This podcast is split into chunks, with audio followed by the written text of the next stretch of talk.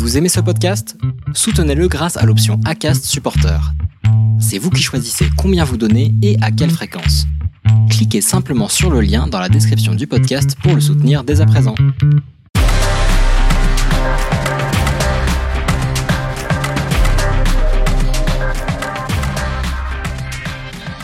Bonjour à tous, bienvenue dans le troisième épisode de Purpose Info, le rendez-vous de la raison d'être. Depuis le vote de la loi Pacte, pas une semaine sans que la raison d'être ne se retrouve au cœur de l'actualité.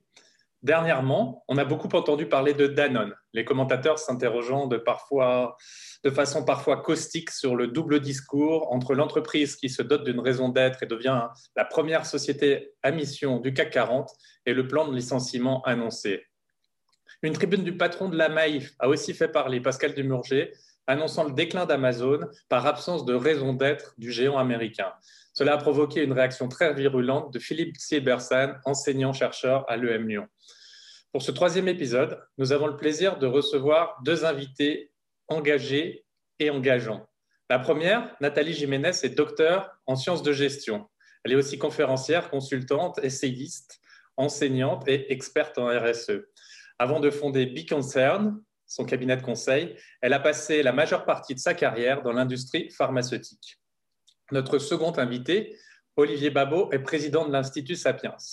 Un peu plus tôt cette année, il déclarait, en février, que 2020 était la meilleure année de l'humanité depuis le début. A-t-il changé d'avis depuis? Nous le saurons très bientôt. Toujours est-il qu'il encourage les entreprises à davantage s'engager dans le débat public via une tribune qu'il a publiée dans les échos début novembre. Bonjour à vous, bienvenue dans Purpose Info. Je vous remercie d'avoir accepté l'invitation et je propose, parce que j'imagine que vous êtes tous les deux assez occupés, qu'on commence directement en rentrant dans le vif du sujet. Alors, euh, avant de prendre euh, votre avis sur les sujets d'actualité que j'ai sélectionnés, euh, j'aimerais commencer par donner un angle plus philosophique au débat. C'est une petite tradition que je suis en train d'instaurer dans, mon émission.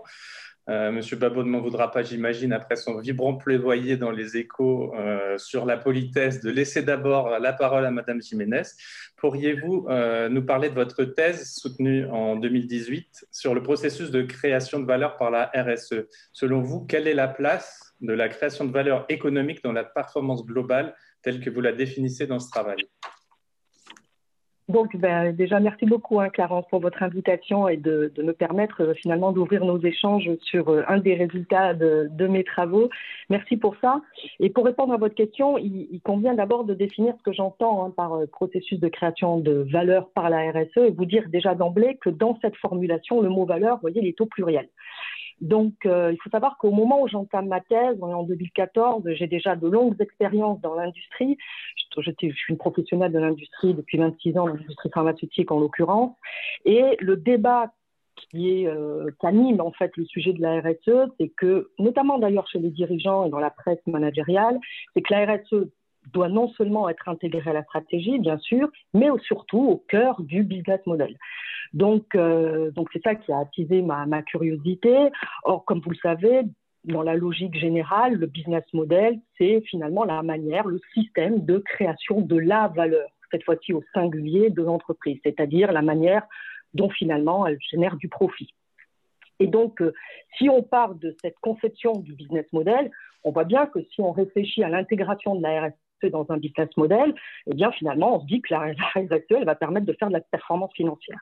Donc ça donne une vision assez utilitariste de la RSE. Alors pourquoi pas hein, mais si vous voulez, on était plutôt dans une logique de dire est-ce que la RSE permettrait finalement de transformer les modèles d'affaires et de l'amener à avoir une, on va dire une, un impact plutôt élargi des activités? Et donc il y a des chercheurs qui ont travaillé sur une conception différente du business model, donc une vision ce qu'on appelle socio-économique du business model, qui est euh, donc il y a eu euh, donc quelques noms, mais Prahala et puis bien sûr euh, Mohamed Younous hein, qui a travaillé sur les social business models. Et donc à partir de là, on s'est dit que finalement le business model n'avait pas, pas vocation à créer que de la valeur économique et financière, mais aussi de la valeur sociale, environnementale, euh, sociétale. Donc c'est à partir de ces travaux, il y a eu Raphaël Monclueur qui a fait un travail aussi très intéressant sur des partenariats entre des ONG et des entreprises. Et il a travaillé, lui, sur ce qu'on appelle le modèle RCOV-EPS, qui vient euh, des travaux de Lille. Alors RC pour ressources et compétences, O pour organisation, euh, et V pour proposition de valeur, et il parle d'une équation de profit, vous voyez, EPS, qui est au pluriel. Et donc ça, c'est très intéressant, c'est-à-dire qu'on conçoit finalement la, création de valeur au pluriel avec une notion de profit qui est au pluriel, donc à la fois financière, sociale, économique. Donc on traite finalement la notion de performance globale de manière différente à travers une équation de profit qui est au pluriel. Et c'est à partir de ces travaux, en fait, que je me suis dit que finalement, ça serait intéressant, dans le cadre d'une recherche-intervention, d'aller réfléchir à la mise en œuvre de la RSE d'une manière un peu plus moderne, plus adapté au langage des dirigeants du moment, on va dire. Et c'est comme ça que j'ai travaillé avec cette entreprise bah, sur le modèle d'affaires, hein, tout simplement. Donc en fait, euh, y a, depuis, il y a, plein de, gens qui ont développé des modèles comme ça. Et c'est fait d'une manière très pratique, une manière de travailler sur les composants du modèle, du modèle d'affaires. Alors voilà, donc pour répondre à votre question, c'est quoi la, partie de la valeur économique dans ces travaux-là ben, Vous voyez qu'en fait, la valeur économique, elle est indissociable de celle de la valeur sociale, de la valeur environnementale. Et on est bien dans cette idée que l'un contribue à l'autre et, indirectement. Et cette notion de profit au pluriel, pour moi, elle est vraiment très intéressante. pourquoi? Parce que, d'abord, évidemment, une entreprise ne peut être pérenne et d'abord elle doit faire, elle doit être, euh, elle doit faire de la, profitabilité économique. C'est évident. Donc la question ne se pose pas. Mais vous voyez, avec cette notion de profit au pluriel, on se dit que finalement, cette profitabilité ne peut être que aussi au bénéfice de la société et de l'environnement. Et si finalement elle ne bénéficie pas à, cette, à la société ou à l'environnement, euh, au moins qu'elle ne, ne, se fasse pas au détriment de la société et de l'environnement. Et vous voyez que finalement, on est sur les fondements euh, théorique hein, de la RSE, à la fois dans sa dimension morale, mais aussi dans la dimension managériale, qui est de dire que l'entreprise, elle doit gérer les effets négatifs de ses activités sur l'environnement. Donc voilà, c'est cette notion de profit euh, qui est intéressante, qui montre que ces, ces, trois valeurs, finalement, elles sont indissociables dans la performance de l'organisation. Donc voilà, j'ai travaillé sur ces questions. Alors après, juste pour finir, c'est vrai que les gens, quand ils travaillent sur RSE et business model, ces deux notions-là, je ne vais pas vous cacher qu'il y avait quand même une volonté chez les chercheurs d'encourager à la transformation, en tous les cas, des modèles d'affaires pour qu'ils deviennent plus vertueux, qu'ils soient plus créateurs de valeur. Je suis pas sûre, et je pense que l'histoire le montre, que finalement le concept de, RSE e réussit à faire ça. C'est-à-dire que, vous voyez, à, finalement entraîner vraiment de grandes transformations dans les modèles d'affaires. Il y a plusieurs raisons pour que ce concept, finalement, il n'y soit pas arrivé. Je, crois d'abord que c'est un concept qui est trop large, qui a été un peu multiforme, qui a peut-être été aussi mal amené dans les organisations. Euh, vous voyez, moi, je trouve qu'il y a une erreur qui a été faite avec ce concept, c'est que ça a été trop présenté comme un arbitrage entre ce qui est de l'ordre du social et de l'économique. Comme on le voit encore aujourd'hui, vous voyez, on, oppose l'écologie, l'économie, alors que ce sont vraiment des notions qui sont euh, vraiment interdépendantes. Et donc, je pense que que n'a pas réussi à faire la RSE, on voit bien, hein, elle a eu du mal à passer les comités de direction, elle est vue comme un outil opérationnel, même un peu démodé aujourd'hui. C'est un peu dommage. Et tant mieux, on, voit bien que la, notion de raison d'être, est-ce qu'elle va réussir à faire ce que la RSE n'a pas réussi à faire? Eh bien, pourquoi pas? En tous les cas, on voit bien que cette notion qui revient grâce à la loi Pacte, bon, euh, elle est plus inspirante. En tous les cas, elle est vécue comme telle dans les organisations. Euh, on, peut penser que finalement la, raison d'être, en rediscutant du rôle de l'entreprise dans la société, va repermettre finalement de, plutôt traiter l'orientation stratégique et que finalement la déclinaison opérationnelle dans le modèle d'affaires, ça sera la RSE avec ses indicateurs pour faire de la, déclaration de performance extra-financière. Voilà. Donc, euh, vous dire un petit peu voilà tout le raisonnement qui a été euh, depuis, euh, depuis mes travaux, mais pour montrer que ces valeurs sont indissociables, surtout et interdépendantes. C'est ça le, vrai message, en fait, in fine, de mes travaux. Je vous remercie. Pour vous, Monsieur Babot, quelle est la, place de, la création de valeur, notamment dans les motivations du créateur d'entreprise et dans l'entreprise en général? Alors, tout ce qui vient d'être dit est tout à fait passionnant et, juste. Alors, je, pour ajouter ma pierre.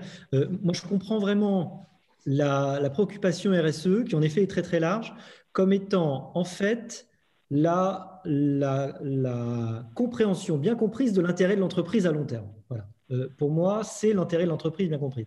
Euh, alors, on parlait de philosophie, revenons à, à, ce que veut dire l'économie. L'économie, c'est la science de la rareté, mais étymologiquement, loikos, c'est, vous savez, à la fois mon troupeau et ma maison.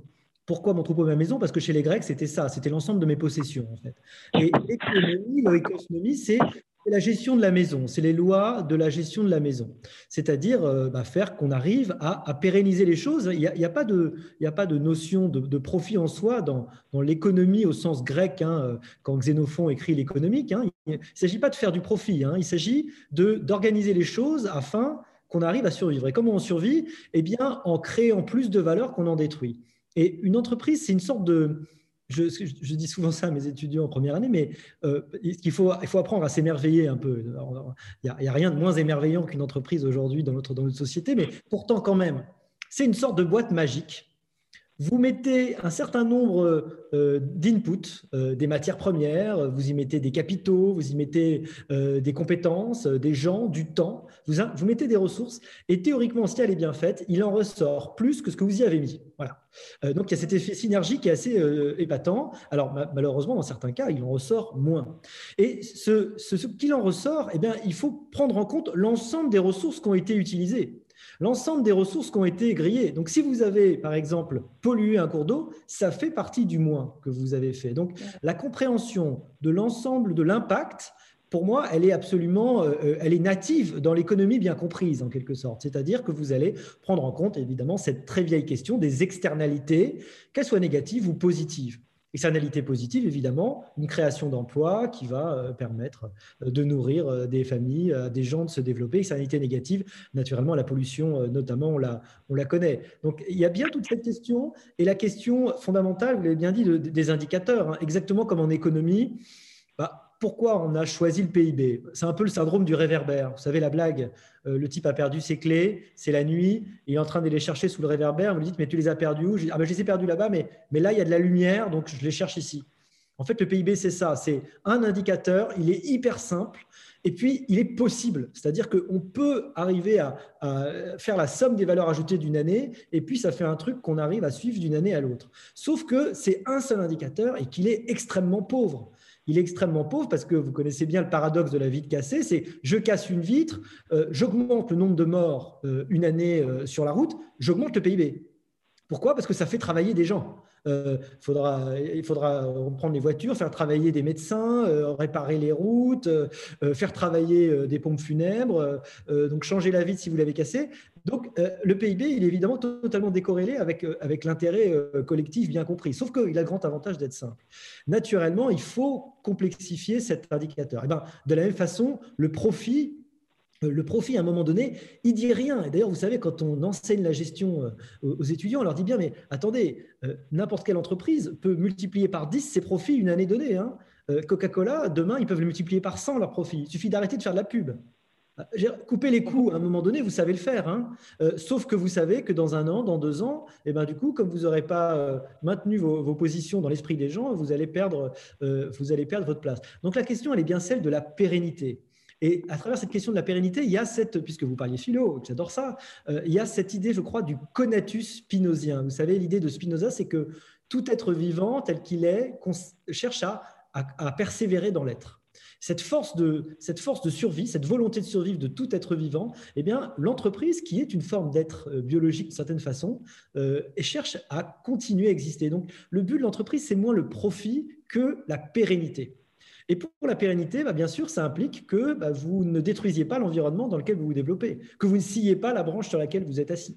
Et donc, par exemple, que vous travaillez, je pense que c'est une question très actuelle, que vous ne travaillez pas au détriment de l'équilibre de vos consommateurs. Vous voyez, un, dealer de drogue, euh, c'est euh, typiquement celui qui va ne pouvoir compter sur sa pérennité qu'avec la logique du nuage de criquet. Vous arrivez sur un truc, vous avez tout ravagé, il n'y a plus rien. Votre seul espoir, c'est qu'il y a un autre endroit que vous allez pouvoir ravager. Ça, ça c'est la, la logique du dealer de drogue. La logique d'une entreprise qui prend en compte son empreinte, c'est de prendre en compte la façon dont vous allez permettre à vos collaborateurs, naturellement, mais aussi à vos clients, de se développer et de se réaliser. Et je crois que c'est une question qui est très fondamentale à un moment donné où on a une économie qui se développe en partie, et je parle évidemment des GAFA, mais à travers la confiscation de notre attention, à, travers une sorte de, de, modification de la façon dont notre cerveau fonctionne. Donc, je pense que cet impact, et je le mentionne parce qu'on y pense moins souvent, que cet impact, il va aussi jusqu'à l'impact qu'a notre activité sur le bien-être du client réel. Le bien-être réel du client, pardon. Le client, il est réel, mais le bien-être réel du client. Je vous remercie. Est-ce que vous aviez quelque chose à ajouter, Madame Jiménez? Je vous ai senti. Oui, oui, non, mais c'est passionnant. Moi, je, je, merci pour, pour ça, Olivier. Euh, oui, oui, cette notion de profit, en fait, elle est utilisée en sciences de gestion, vous le savez très bien, pour les, les, chercheurs en business model, qui n'est pas ma spécialité, mais que j'ai découvert finalement dans, le cadre de mes travaux, de mes travaux de thèse. Et en fait, ce que j'aime bien dans cette idée de profit pluriel, en fait, c'est l'idée de dire que ça permet à l'entreprise d'avoir, vous l'avez évoqué d'une certaine manière, vous savez, c'est finalement regrouper toutes les, euh, à la fois, c'est des ressources à la fois matérielles et immatérielles immatériel, surtout, comme vous le savez. Hein. Euh, vous, avez parlé des collaborateurs motivés, exactement. Donc, c'est toute cette, cette cette, cette, profitabilité, donc cette ressource matérielle, en fait, on va le dire comme ça, qui bénéficie finalement à l'entreprise pour ses activités futures. Et donc, c'est en cela que ça s'inscrit dans, la, dans la, durabilité telle que vous l'exprimiez tout à l'heure. Donc, c'est vraiment dans l'idée de traduire cette notion profit pluriel dans des capacités et des, des ressources pour l'avenir pour l'entreprise. Merci. Je crois que l'idée, les idées sont passées. C'est très riche déjà. Merci. Donc, euh, il est paradoxal qu'on exige des entreprises qu'elles soient désormais porteuses d'une raison d'être dépassant de loin leurs seuls produits et services, tout en bloquant soigneusement toute forme de participation féconde au débat public, écrivez-vous, Monsieur Babot, euh, récemment. Vous ne donnez pas vraiment d'exemple, me semble-t-il, dans votre tribune de ce que pourrait être cette expression, si ce n'est qu'elle formule leurs attentes, ce qui me semble peut-être un peu vague. Jusqu'où doivent aller ces attentes?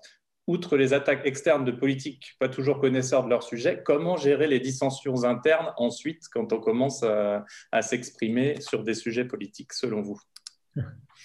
Alors, effectivement, alors moi, dans les échos, dans ma chronique, j'ai droit à 3500 signes, hein, donc forcément, ça limite un petit peu. Hein. Ce n'est pas une thèse de doctorat en 540 pages comme euh, avait pu être la mienne. Je ne sais pas combien, euh, euh, chère Nathalie, combien était la vôtre, mais voilà, c'était une époque où on avait le droit de, se lâcher. Depuis, bah, on a dû se former un petit peu parce que 3500 signes, c'est un peu, c'est évidemment très dur.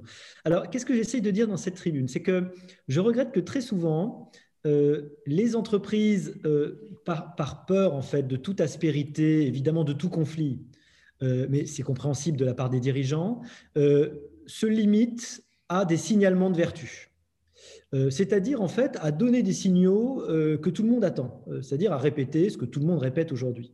Et moi, je suis de ceux qui pensent que quand ce que vous dites, tout le monde pourrait le dire, et 100% des gens seront forcément d'accord avec vous, parce que vous dites n'a aucun intérêt. Donc aujourd'hui, dire je suis euh, pour l'environnement, euh, pour, la, diversité, euh, pour l'inclusivité, bah, ça fait partie des choses tellement banales que ça n'a plus d'intérêt. Disons que ça fait partie de, la, de, la, publicité normale de l'entreprise. Mais pour moi, c'est du signalement de vertu. Et ça n'a pas grand intérêt, évidemment, d'autant plus que parfois, ça peut être d'autant plus facilement dit que ça n'est pas traduit dans la réalité. Hein. Bon, moi, ce que je crois, c'est que ce qui serait plus intéressant, c'est que les entreprises qui sont aujourd'hui des entités d'action. Alors, en fait, on dit les entreprises, évidemment, ça ne veut jamais rien dire parce qu'il n'y a pas d'entreprise en réalité. Il y a des gens dans des entreprises. Hein. Il, y a, des, praticiens, il y a des gens qui agissent dans les entreprises, il y a des responsables euh, dans les entreprises et puis des gens qui travaillent une bonne partie, voire toute leur vie professionnelle dans un secteur et qui et qu'ils connaissent beaucoup. Et moi, je regrette, parce que je vois un petit peu le fonctionnement politique, que aujourd'hui les entreprises ne soient convoquées que pour réaffirmer ce que, en gros, la doxa du moment sur l'égalité, l'inclusivité, très très bien, bon, parfait, le non-environnement, bon, mais qu'à aucun moment on leur demande leur avis sur euh, euh, bah, les choses qu'elles connaissent le mieux, c'est-à-dire euh, leur métier. Et qu'aujourd'hui, quand vous êtes le grand paradoxe, c'est que quand vous êtes un spécialiste d'un secteur, vous êtes la dernière personne à qui on va, vous demander des choses. Quand vous êtes une entreprise pharmaceutique, on va vous, on va, parce que c'est l'ère du soupçon, on va vous soupçonner d'être forcément uniquement intéressé par le profit à court terme et de ne pas hésiter à tuer l'ensemble de l'humanité pour gagner quelques points de profitabilité. Et on se, on se méfiera absolument de ce que vous allez, ce que vous allez dire. Alors que vous avez des choses hyper intéressantes à dire. Peut-être que si on avait écouté les industries depuis quelque temps, on aurait évité la division par deux de la part de l'industrie dans notre PIB depuis une trentaine d'années. Peut-être que si on avait demandé aux chefs d'entreprise ce qu'ils pensaient euh, euh, des, des, mesures, euh, les problématiques liées à la fiscalité, leurs difficultés de recruter des gens compétents ou pas, peut-être qu'on serait un peu un meilleur dans notre capacité à rayonner à l'étranger. Il y a par exemple une rupture, une cassure complètement dingue entre l'enseignement secondaire voire supérieur, et le monde de l'entreprise et le monde, euh, de, le monde professionnel euh, réel. Et c'est extrêmement difficile de relier les, uns aux autres. Euh, on, éduque les enfants sur une méfiance et une méconnaissance en réalité du monde de l'entreprise. On a fait avec l'Institut Sapiens d'ailleurs des, rapports là-dessus, hein, sur l'ignorance des Français en économie et sur la façon dont les, les, les manuels en seconde notamment présentent d'une façon totalement dingue euh, l'entreprise sous un jour euh, idéologiquement complètement biaisé. Et donc, on a euh, cette incapacité à comprendre l'entreprise et donc à faire jouer à l'entreprise le rôle social fondamental qu'elle peut jouer. Voilà. C'était ça l'idée que je développais un peu dans ma tribune. Merci. C'est plus clair pour moi maintenant. Et vous, Madame Jiménez, quelle est votre opinion sur ces sujets, sur l'expression des entreprises dans le débat public? Doivent-elles s'exprimer plus, moins? Euh, Ma réponse va être très claire et je vais aller dans le sens de M. Babot. Je crois que toute entreprise a un rôle politique de par sa nature, de toute façon. Euh, d'abord parce qu'elle crée de la richesse sur un territoire, elle interagit avec de multiples parties prenantes, parce qu'elle euh, prend soin de ses salariés, elle anime le bien-être de tout un collectif, enfin voilà, des salariés qui utilisent la sphère publique pour venir travailler. Donc de toute façon, pour moi, il n'y a pas de débat, et depuis longtemps, je ne suis pas la seule à, tenir ces, convictions, c'est que l'entreprise, elle évolue en société, pas seulement au marché, évidemment, et qu'elle donc elle a un rôle politique de par sa nature. Et en fait, quand euh, j'ai pris euh, donc euh, j'ai lu votre question, Clarence, et que j'ai pris donc j'ai regardé ce que ce, que vous disiez sur la raison la, raison d'être, et que finalement vous disiez Olivier hein, que finalement, pour vous, c'était euh, assez paradoxal d'exiger des entreprises, finalement, euh, qu'elles soient porteuses d'une raison d'être et d'une utilité sociale et qu'en même temps, on les empêche d'être dans le débat public. Alors, pour moi, alors là, je suis alors parfaitement en ligne avec vous, euh, dans la mesure où, effectivement, on, accepte ce rôle politique de par, sa nature. Et, quand j'ai lu ça, en fait, ça m'a fait penser à la notion du contrat social, comme vous le savez, et tous les travaux qu'il y a eu sur ces questions, et notamment par Schuman. Et cette notion de contrat social, vous savez, c'est l'idée implicite que l'entreprise, elle, a un contrat social avec la société, euh, d'ailleurs, qui se traduit à travers sa responsabilité sociale, à travers des conventions hein, qu'elle passe avec la société, de ce qu'elle va faire, de comment elle souhaite contribuer à la transformation, etc., de, de la société. Et ça m'a fait penser à cette notion-là, et des travaux de Schuman qui lui disaient que finalement, pour qu'une entreprise soit, euh, on va dire, légitimée par la société à faire ce qu'elle fait, eh bien justement, elle doit participer de manière explicite au débat public. Donc, euh, moi, je suis très favorable à ce que les entreprises puissent prendre position sur des, choses qui vont au-delà, comme vous le disiez, Olivier, bah, d'aller sur des choses très avancées, la diversité, etc. Mais en même temps, heureusement déjà qu'elles font ça. Moi, la seule chose que je conseille quand même, c'est que si elles, elles vont sur ces débats-là, faut être assez solide. C'est-à-dire que, vous voyez, il ne faut pas d'injonction paradoxale. C'est-à-dire que si on porte des débats et qu'on amène sur on, amène sur le débat public des sujets de diversité ou d'autres, il faut déjà euh, être au rendez-vous sur ces questions. Et je pense qu'il y a des entreprises qui, ont, qui sont remarquablement engagées, qui font des choses incroyables, qui, ont un modèle d'innovation, qui créent, comme on l'a dit tout à l'heure, beaucoup de valeurs sociétales. Et je crois que c'est ces, entreprises-là, elles ont leur mot à dire sur le débat public. Et je, suis vraiment favorable à cette vision politique de, des entreprises et que l'État sorte un peu du rôle du contrôle social pour être un petit peu plus dans des dynamiques de coproduction avec les entreprises. Je vous remercie. Alors, euh, pour essayer de créer un peu des dissensions, parce que là, vous êtes peut-être presque trop d'accord. Euh, j'ai sélectionné trois sujets euh, d'actualité euh, qui peuvent peut-être être parlants. Vous pouvez en choisir un ou traiter les trois.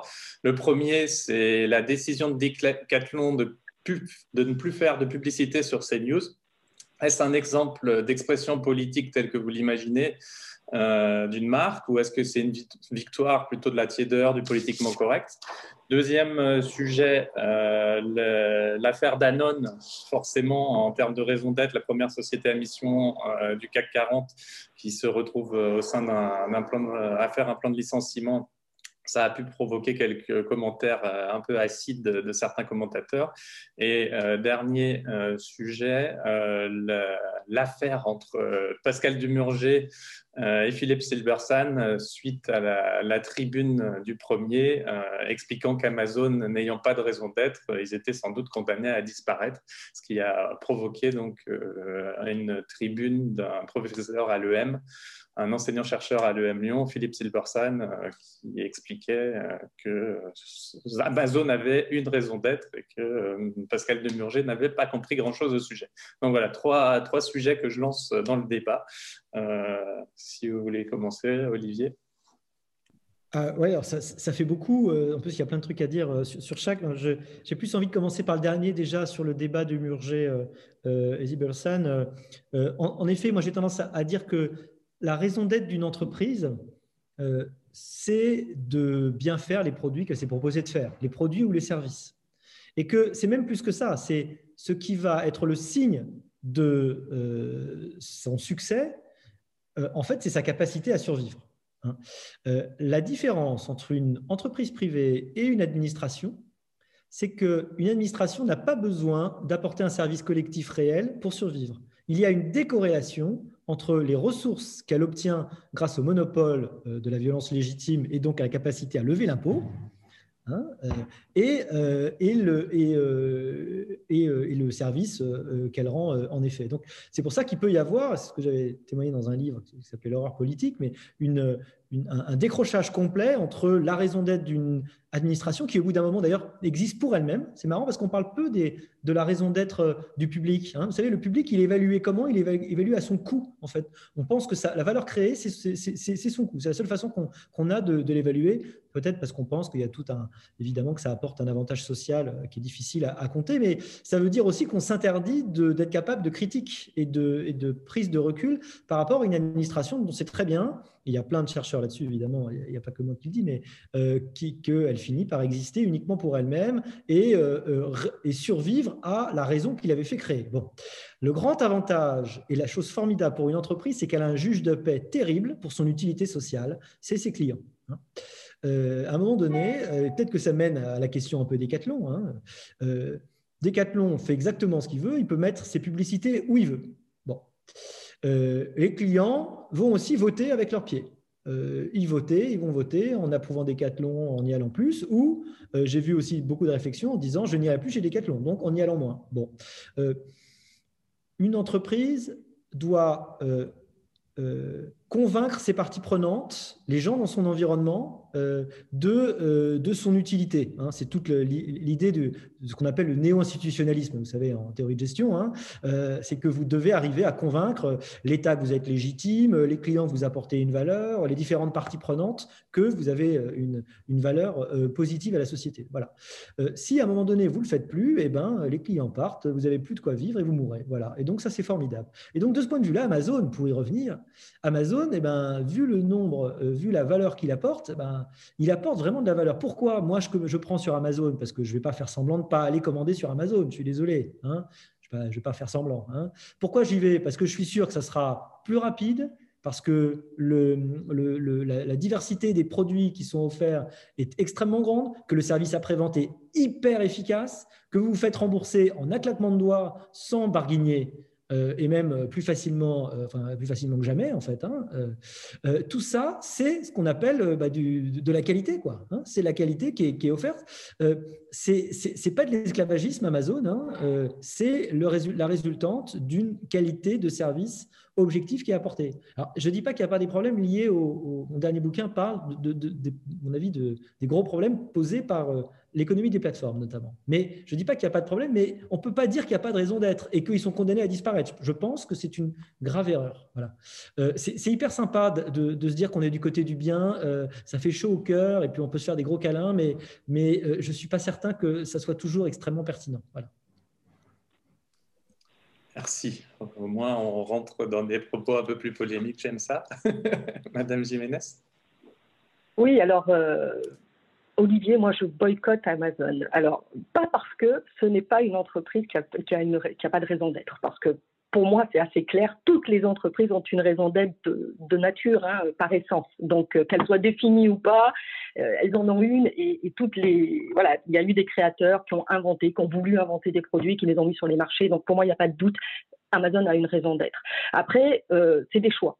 Euh, c'est des choix. Et vous avez parlé tout à l'heure du, poids du, client, hein, et je, reviendrai sur l'idée de la, pression de la société civile sur, euh, qui a fait évoluer les organisations. Euh, c'est l'histoire le montre de toute façon. Donc le client, il a un choix à faire. Donc moi, j'ai fait le choix de ne pas acheter sur Amazon pour des raisons qui sont que effectivement, je trouve que la performance sociale de cette entreprise, elle questionne. Et secondement, au lieu d'être sur un jugement sur cette entreprise-là, ce que je privilégie, c'est euh, bah, de me mettre sur un temps plus long, de favoriser le, plutôt euh, les, les commerçants proximité, c'est de favoriser une autre forme d'économie. C'est tout. C'est un positionnement peut-être idéologique, mais c'est ce qui me motive moi en tant que citoyenne et euh, parce que j'ai envie de donner beaucoup plus de la valeur à cette forme d'économie-là tout de suite, peut-être aussi dans la période euh, d'aujourd'hui, parce que j'ai eu en, son mon temps aussi acheté sur Amazon, j'ai découvert toutes les, les, qualités que vous avez euh, citées, Olivier, et vous avez raison, c'est des entreprises performantes comme véritable raison d'être. Mais voilà, après un moment donné, on a des choix sur des contextes particuliers. Vous savez très bien qu'on est tous sensibilisés, on, fonctionne un petit peu aussi en, fonction des contextes, et que moi aujourd'hui, je ne, je ne commande pas en ligne et je prends le temps de la réouverture, mais c'est des choix personnels, euh, voilà. Donc non, je crois l'erreur, c'est de croire qu'une entreprise qui n'a pas de raison d'être va mourir. Je ne crois pas.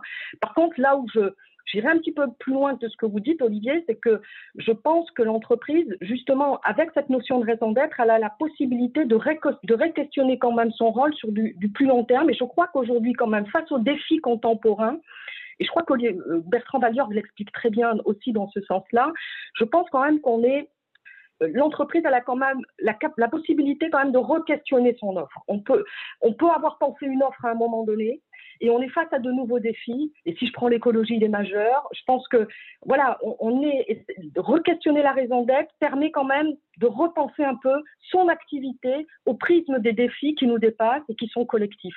Là où, par contre, je suis certaine, c'est que c'est qu'une contribution des entreprises. Les entreprises ne doivent pas être seules, évidemment, à appréhender ces, ces, enjeux-là. Mais par contre, elles sont quand même un acteur important pour pouvoir les, les gérer. Donc, pour moi, la notion de raison d'être, elle est quand même intéressante sur ce volet-là. C'est que ça permet de replacer le contexte et de traiter des défis qui sont nouveaux. Et de, ça nous invite, ça invite quand même les dirigeants à, repenser un peu la manière dont ils vivaient leur, leur modèle jusqu'à présent, de mon point de vue. Clarence, je vais vous décevoir parce que je suis d'accord avec Nathalie. Je suis désolé. Euh, elle parle d'or, évidemment. Euh, en fait, c'est ça qui est formidable dans le jeu de la concurrence. Euh, il y a des gens de plus en plus nombreux qui vont vouloir des produits produits différemment, avec d'autres exigences par exemple, vont vouloir des exigences sociales, des exigences euh, euh, écologiques, naturellement, euh, vont vouloir qu'il y ait une proximité, ils vont valoriser ça, ils vont même être capables de, payer un différentiel de prix parfois important. Et cette demande va créer une offre va créer le développement d'offres, et c'est ça qui est formidable, qui vont être rigoureusement différentes, et des grandes entreprises vont être amenées à, à totalement changer leur façon de produire. Et c'est déjà le cas, en fait. Hein, c'est arrivé. Hein, la plupart des grands groupes changent leur façon de produire. Euh, L'Oréal ne produit pas euh, ses crèmes de la même façon. Euh, les essais sur les animaux ont été changés, etc., sous la pression du public. Et c'est ça qui est extrêmement puissant, en fait, dans, dans, le système du marché. Hein. c'est que, bah, que la demande est extrêmement puissante pour commander des adaptations. C'est le cas en politique, mais en politique, il y a beaucoup de frottements parce qu'il y a un décalage dû au fait que vous allez voter que tous les temps d'année, qu'il y a une sorte d'ambiguïté dans votre vote, on ne sait pas très bien euh, finalement sur quoi vous votez, ce que vous approuvez, ce que vous n'approuvez pas. Dans les produits, euh, on voit on voit très, rapidement, on voit très rapidement ce que vous approuvez ou pas, et, euh, c'est une sorte de démocratie directe impitoyable en fait le marché. C'est pour ça qu'il est super efficace. Merci, pas de déception, je vous rassure. On n'a pas, pas, évoqué le cas Danone moi, juste pour dire un mot, Nathalie voudra dire quelque chose, mais, mais euh, c'est intéressant, Danone, parce que ça montre bien que. Euh, ils, ont toujours dit, hein, depuis euh, d'ailleurs, depuis, comment il s'appelle, le fondateur donc d'à l'époque BSN, Franck, c'était son fils.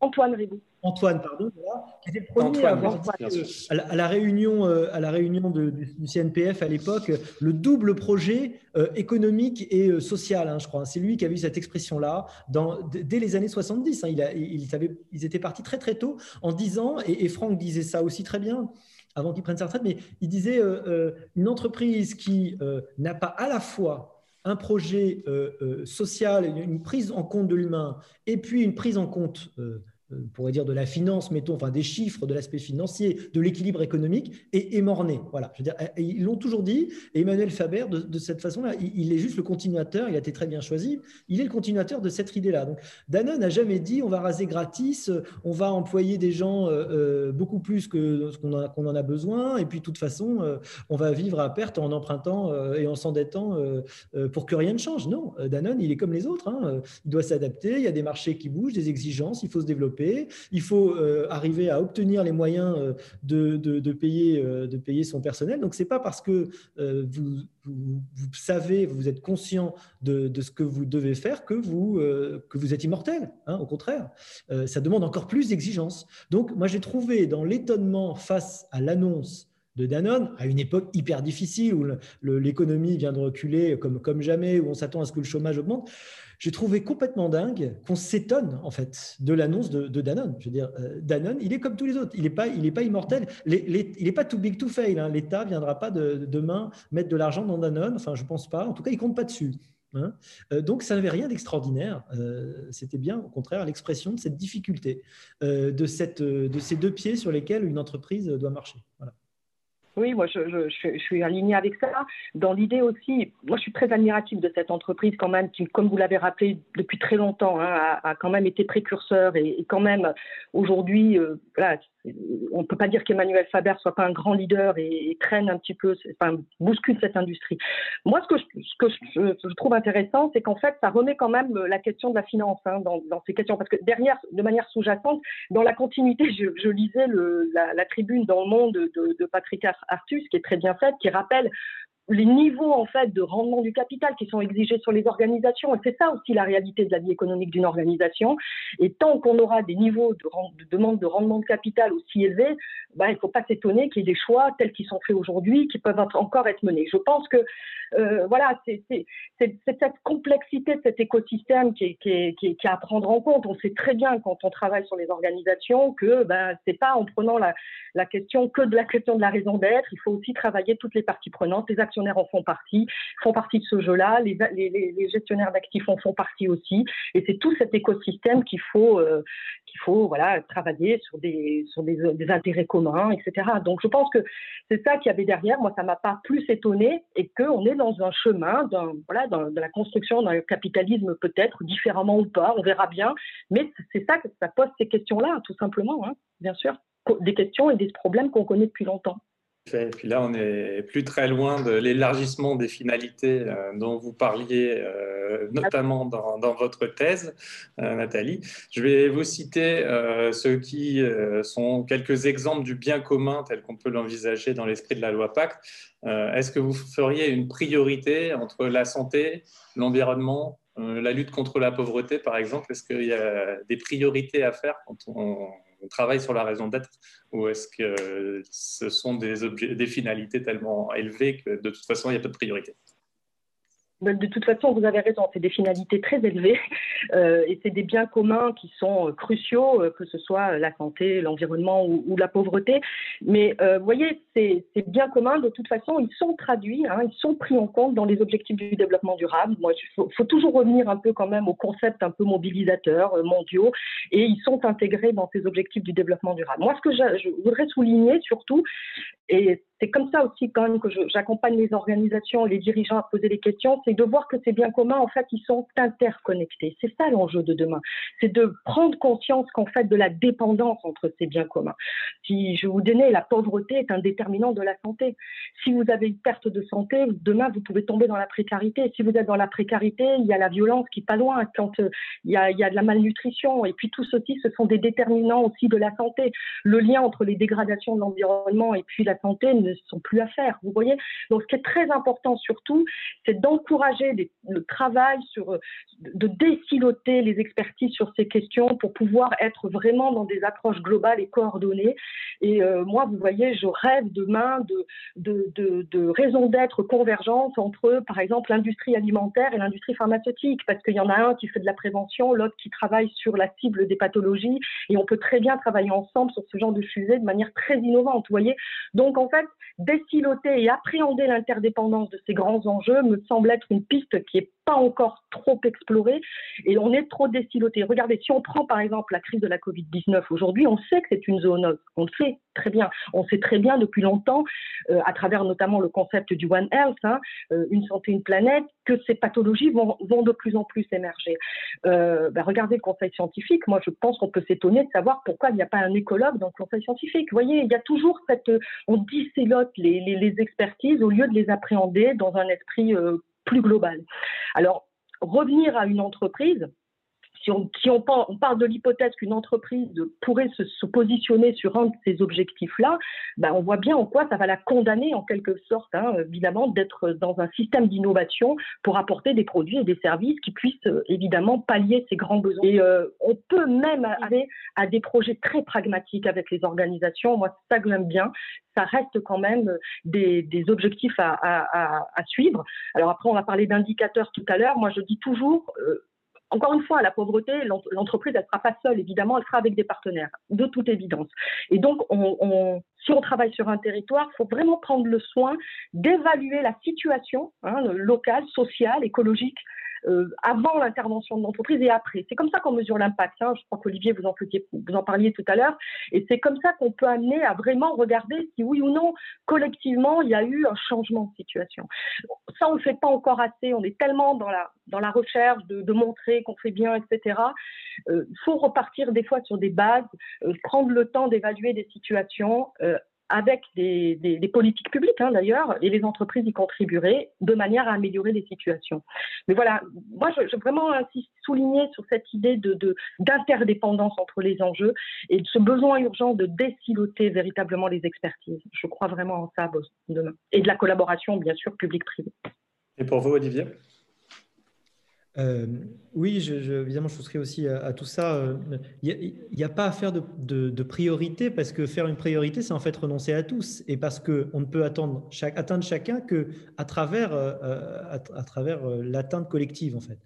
Moi, j'aime bien l'idée, vous savez, du, du prix Nobel euh, d'économie Amartya Sen, prix Nobel indien, qui parle des capacités de base.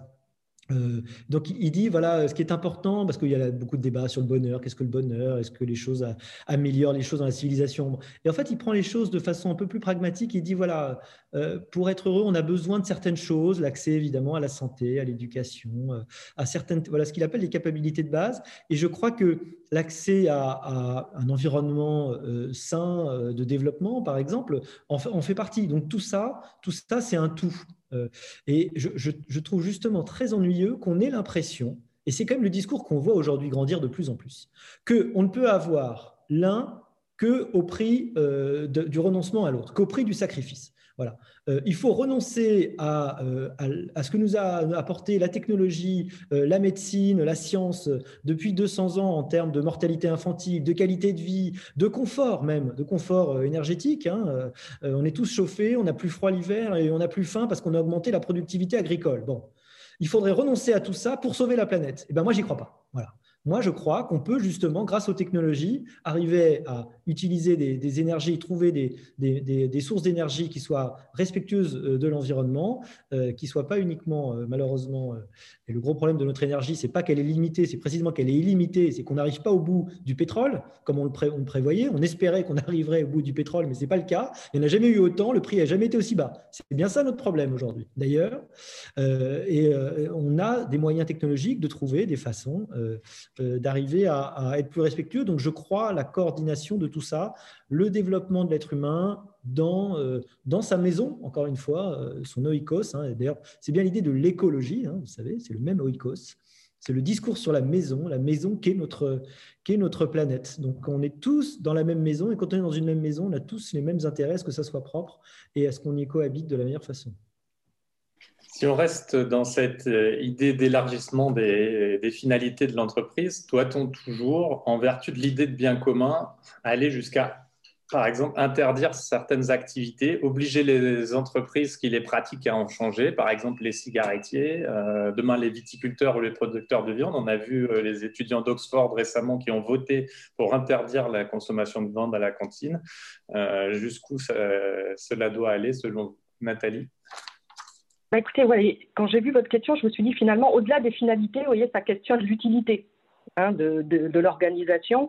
Les organisations, et c'est vrai, vous avez raison, hein, Clarence, de souligner ça, parce que dès lors qu'on considère que la notion de raison d'être permet de rediscuter finalement de l'utilité de certaines activités, de la contribution de l'entreprise, bah, ça questionne celle d'une entreprise comme les cigarettiers, comme le tabac. Alors, juste pour rappeler quand même que le tabac, c'est 75 000 euh, décès par an en France, plus toutes les maladies derrière cardiovasculaires.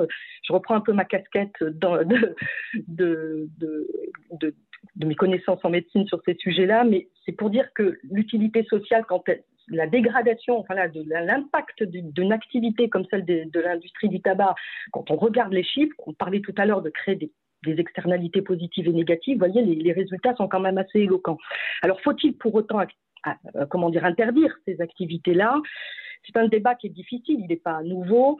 Euh, moi, ce qui me dérange, c'est que dans ces substances-là, euh, évidemment, vous trouverez toujours des fumeurs qui vont vous expliquer qu'il y a un intérêt pour eux, une utilité, hein, évidemment. Mais sauf que dans la substance de ces produits, il y a quand même euh, des, substances qui vont les rendre dépendants, donc qui vont nuire à leur santé, qui vont les tuer. Donc le côté de la drogue est quand même assez dérangeant. Mais quoi qu'il en soit, en préparant votre, question, je me suis, je me suis souvenu en fait des propos de Jacques Attali. Et ça m'avait intéressé la manière dont lui, il avait présenté les choses, parce que j'avais trouvé ça plutôt pertinent. Euh, bon, lui, il plaidait évidemment pour l'interdiction du tabac, et qu'il comparait au fait au Mediator. Je ne sais pas si vous vous souvenez de cette tribune-là, et euh, il disait finalement pourquoi on ne traite pas le tabac, euh, pourquoi le tabac ne pourrait-il pas être traité comme finalement le Mediator, qui a été considéré par la haute autorité de santé comme un produit inutile, hein, voilà, et en plus qui nuisait à la santé avec des résultats, euh, un impact négatif. Donc finalement, vous voyez, euh, c'est quand même une je serais quand même, j'aurais tendance à vouloir être un peu dans cette conviction pour tout vous dire, euh, voilà. après, évidemment, on sait très bien que c'est une industrie qui crée des emplois, qui, qui apporte beaucoup d'argent, voilà, des impôts à l'État, etc. Donc, au moins que cette industrie soit hyper taxée et que surtout cette taxe permette d'être en lien avec beaucoup plus de recherche médicale publique, par exemple. voyez, donc euh, au moins qu'on ait cette relation de causalité, de, lien qui soit fait, ça me paraîtrait euh, plutôt intéressant. Après, sur les autres types de projets, moins aussi, on va dire, euh, exclusivement nocifs, moi, je crois beaucoup, et on en a parlé tout à l'heure avec Olivier, je crois beaucoup à la régulation par la pression de la société civile. Et vous voyez, l'exemple des étudiants d'Oxford, c'est exactement ça. On voit bien que la, pression, la, société civile sera peuvent être des acteurs, euh, les arbitres de demain. Donc, typiquement, c'est eux qui vont faire évoluer, les propositions de valeur, l'existence ou non de certains produits, de certaines marques, etc. Euh, donc voilà un petit peu mes propos moi, je serais plutôt partisane pour être très dur avec des, des industries qui, qui tuent, tout simplement. Parce que, voilà. Et vous, Olivier? Alors, c'est là qu'on ne va pas être d'accord. Parce que moi, moi, mon poil se hérisse quand on veut m'expliquer ce qui est bien pour moi et quand on prétend me dicter mes comportements en fonction de ce qui est bien pour moi. Personne n'est aujourd'hui obligé de fumer. Il y avait sans doute un problème du temps euh, du tabagisme passif. Euh, j'étais obligé, moi j'ai fait partie des gens euh, où ma mère faisait voyager ses enfants, on était une famille nombreuse, et je me souviens quand il n'y avait plus de place en wagon non-fumeur, on allait en wagon fumeur, et on, se tapait 4 ou 5 heures dans les vapeurs. aujourd'hui, 30 ans plus tard, 35 ans, euh, on regarderait ça, on, appellerait la police tout de suite euh, et on ferait un procès à la SNCF. Euh, donc c'est assez rigolo de voir comment les, perceptions évoluent évidemment. mais ce n'était pas il y a si longtemps et à une époque, on trouvait ça tout à fait, tout à fait normal. Mais à partir du moment où aujourd'hui, on sait exactement à quoi on, se, soumet quand on, fume. Que les impôts sont déjà là. Hein. Je crois que c'est 70-80% en fait, d'impôts hein, vous payez d'ores et déjà. Hein. Donc c'est un impôt indirect supplémentaire. D'ailleurs, un impôt entre parenthèses hyper, hyper inégalitaire, parce que vous savez que euh, la prévalence euh, du tabagisme c'est monstrueusement corrélé avec l'appartenance sociale. Hein. J'avais vu les chiffres au UK, hein, au Royaume-Uni, 40% des classes modestes, 10% seulement des classes supérieures. Hein.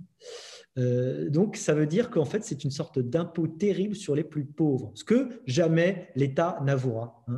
Euh, il se fait de l'argent sur les plus pauvres. Il y a ça et le loto, d'ailleurs, euh, aussi, dans, le genre impôt indirect. Donc, sur le tabac, à partir du moment où aujourd'hui vous êtes prévenu, vous êtes un adulte consentant, vacciné, vous êtes grand et vacciné. Vacciné, c'est plus sûr, tellement, mais enfin, disons, vacciné. eh ben, eh ben, à vos risques et périls, euh, allez-y fumer. Hein. Euh, ce qui m'inquiète justement, c'est que d'ailleurs ces évolutions, oui, il y a des, évolutions, sociales, c'est tout à fait vrai.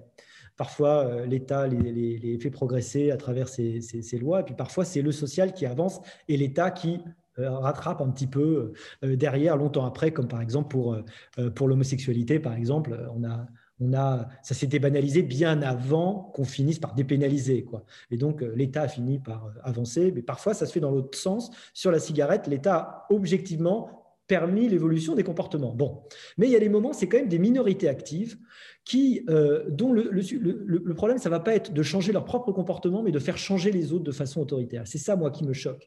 Que vous aimiez pas la viande, que vous en preniez pas, très bien, vous êtes libre de pas en prendre. Et si demain les autres gens euh, décident de le faire, eh ben, il y aura plus de gens qui vous ferez plus de viande si vous n'arrivez plus à vendre votre viande. Hein. Mais que vous en soyez à imposer par différentes politiques, par différentes techniques d'agite propre, euh, vos décisions à tout le monde, eh ben, le problème c'est qu'il y aura plus de limites. Hier, vous, vous, alliez nous, nous, interdire des choses parce que c'était mortel, puis parce que c'est nocif, puis parce que ça sera parce que c'est inutile, parce que c'est luxueux, superfétatoire, euh, pas bien. Et là, vous allez introduire la morale dans le champ de la liberté, et c'est là que je suis extrêmement inquiet pour ce qui est en train de se passer, parce que quand l'État commence à se piquer de la morale, c'est là que ça commence à dériver. C'est Benjamin Constant qui disait, un de grands auteurs qu'on n'utilise pas assez, qu'on ne mobilise pas assez, mais il disait que l'État se, se, contente d'être juste, nous nous chargeons de notre bonheur. Et aujourd'hui, l'État, comme il n'arrive pas peut-être à être juste ni à nous, à nous permettre euh, la prospérité, eh bien de plus en plus, il prétend se charger de notre bonheur. Ça, ça m'inquiète beaucoup vais quand même réagir parce que je suis aussi foncièrement une libérale, Olivier. Hein. Il n'y a pas de ah. souci là-dessus. Mais c'est différent. Je trouve que c'est différent et je, je pense que euh, entre interdire, en tous les cas, légiférer d'une manière fortement sur un produit dont on sait qu'il tue, entre des produits futiles, etc. Bien évidemment qu'heureusement qu'il faut des produits futiles et de légèreté, etc. Mais ce qui me, moi, ce qui m'intéresse dans le raisonnement, c'est pas tant l'enjeu moral. Ce qui m'intéresse, c'est de dire pourquoi on interdit un médicament comme le Mediator, pourquoi on interdit des médicaments dont on sait qu'ils sont nocifs ok, et qui coûtent cher en plus en termes de santé publique, parce que c'est quand même ça l'intérêt derrière du tabac, c'est que le tabac, les gens qui fument, ils sont peut-être libres, et vous avez raison, ils sont libres finalement d'acheter un produit qui vont nuire à leur santé. Mais derrière, c'est l'argent public pour les prendre en charge, etc. etc. Donc il y a, la relation n'est pas si évidente que ça. Pourquoi finalement on mène, on mène ce raisonnement pour un médicament? Pourquoi on ne mène pas pour le tabac Donc c'est juste ça qui est intéressant. Je dis juste que c'est intéressant et que donc ça, mérite de poser le problème sous cet angle-là. Moi, je ne suis pas favorable aux interdits de par ma nature, évidemment. Personne n'a envie d'une société où on interdit les choses. Donc c'est pour ça que le débat n'est pas simple. Mais je crois vraiment qu'il mérite aussi d'être posé sous cet angle-là. Je veux dire, il y a des industries à qui on interdit la, production de, enfin, la, la, la, production et la mise à disposition de certains produits. Donc voilà, c'est juste ça qui est intéressant euh, de, de, relever et de se dire finalement. Euh, et puis n'oublions pas quand même qu'on est vraiment libre quand on est drogué. Hein Donc c'est c'est ça aussi qui est pernicieux. C'est un produit qui est quand même qui est quand même malin et qui est quand même euh, voilà qui est pas très clair hein, non plus. Donc bon voilà, c'est juste ça.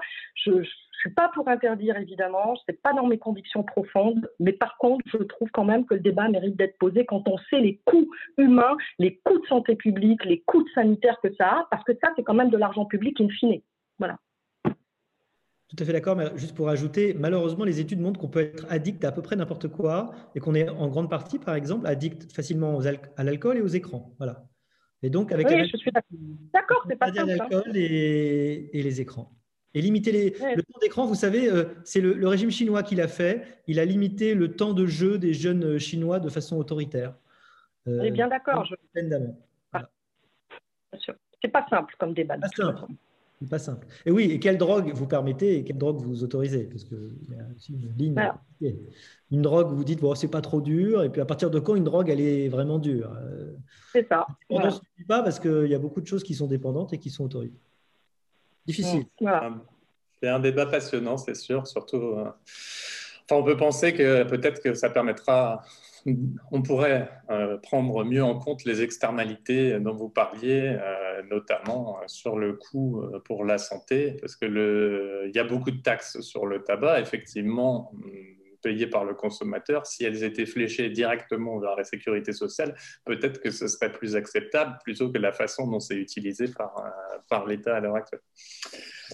Pour finir, vu qu'on arrive au terme de l'entretien, si vous voulez juste dire un mot sur ma dernière question.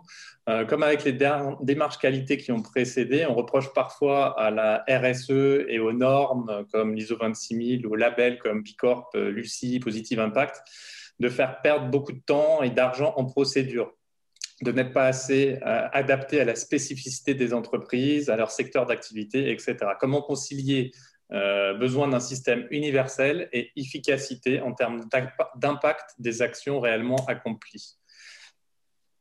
Nathalie, si vous voulez. Oui, alors euh, vous avez raison. Les approches, alors en gestion, on dit, on dit générique, hein, euh, qui ont tendance à être universelles et déclinées. C'est vrai que ça pose toujours un peu des problèmes hein, euh, pour chaque, de façon à les adapter. il n'empêche que vous avez cité différentes choses. Moi, je suis pas partisane des labels parce qu'in fine, les gens veulent le label, on perd le sens. Mais bon, quoi qu'il en soit, si je prends l'ISO 26000 par exemple, qui est une, plutôt une, voilà, une certification qui n'est pas, comme vous le savez, certifiante, mais qui est plus là pour guider. Moi, je suis quand même favorable pour qu'il y ait des grandes mais finalement, quand on est en pratique dans les organisations, moi, pour le faire, pour accompagner certaines entreprises à se saisir de ces sujets, ben, en fait, on les adapte. Hein. on utilise ces grands guides qu'on traduit en fait au regard de l'activité. Et euh, je suis plutôt partisane au développement de référentiels sectoriels. D'ailleurs, pas que moi. Hein. la plateforme RSE, comme vous le savez, sous l'égide de France, Stratégie, a lancé toute une dynamique de référentiels justement euh, sectoriels. Il y a beaucoup de fédérations qui se sont appropriées ces sujets. Donc, je pense que là, on est dans la bonne direction. Euh, d'autant plus que je pense que les entreprises auront beaucoup plus de facilité pour s'approprier ces sujets-là si les fédérations l'ont bien structuré, les, ont rendus très pragmatiques et euh, les accompagnent in fine euh, step by step. C'est-à-dire, moi j'aime bien parler de, de, niveau d'appropriation. On n'est pas là pour faire de la performance en permanence. Moi, si vous avez le dictat des indicateurs, c'est bien évidemment qu'il en faut, mais je pense qu'il faut s'en libérer, redonner du sens, s'approprier ces sujets-là d'une manière progressive. Les référentiels sectoriels portés par des fédérations me semblent être la bonne direction. Et je crois que c'est quand même ce qui est impulsé aujourd'hui. Euh, et pour être en lien avec le Global Compact, j'en parlais avec sa, secrétaire générale il n'y a pas longtemps, fait la himalayenne, ils sont vraiment dans cette dynamique-là aussi, de, que ce soit les secteurs qui s'approprient ces enjeux-là. Donc voilà, je suis vraiment dans, cette idée-là plutôt, pour pouvoir faciliter la prise en compte des enjeux. Merci. Olivier, un point de vue sur le sujet oui, bah, très rapidement, je crois qu'en effet, le grand risque, c'est, euh, et on le voit, je, l'ai vu dans le problème des, des éco-contributions, euh, puisque j'avais discuté avec euh, les distributeurs à l'époque, et ils m'expliquaient combien c'était avant tout de la complexité administrative totalement délirante qui a été créée. Donc, il faut faire très attention. dans, toutes les, préoccupations écologiques, on part très souvent de bons sentiments, qui sont d'ailleurs de, très mauvais, de, très mauvaises bases d'ailleurs de réflexion. Euh, on fait des choses simplistes et on essaie de les appliquer aux chausse-pieds. Euh, disons qu'on fait rentrer les, ces préoccupations, enfin, les entreprises dans le, lit procuste de ces préoccupations. Donc, et ça fait que derrière, vous avez d'ailleurs une, pour des petites entreprises, c'est un des ressources quasiment, euh, enfin c'est des ressources énormes, c'est quasiment des temps pleins que vous allez mettre pour remplir les papiers, hein. et avec une complexité qui grandit de plus en plus. Et cette question de la complexité, elle est totalement absente de la réflexion écologique. Pourquoi? Parce qu'en fait, on se fout des entreprises depuis belle lurette, c'est-à-dire qu'on ne on se met jamais du côté du point de vue des entreprises. C'est vrai pour la décision publique de façon générale, et c'est vrai pour la décision publique écologique. À aucun moment on veut euh, probablement parce que nos dirigeants sont des hauts fonctionnaires qui ont été euh, sélectionnés à 24 ans et, qui voient leur salaire tomber le 28 du mois sans aucun problème toute leur vie. mais à aucun moment on se met du côté de l'entrepreneur, et en particulier quand vous êtes des petites entreprises ou des petites PME, enfin des PME par définition, petites ou moyennes, on se met de leur côté et on essaie de comprendre que ce n'est pas forcément la mauvaise volonté ou de la volonté de continuer à polluer la rivière qui est juste à côté d'eux, hein.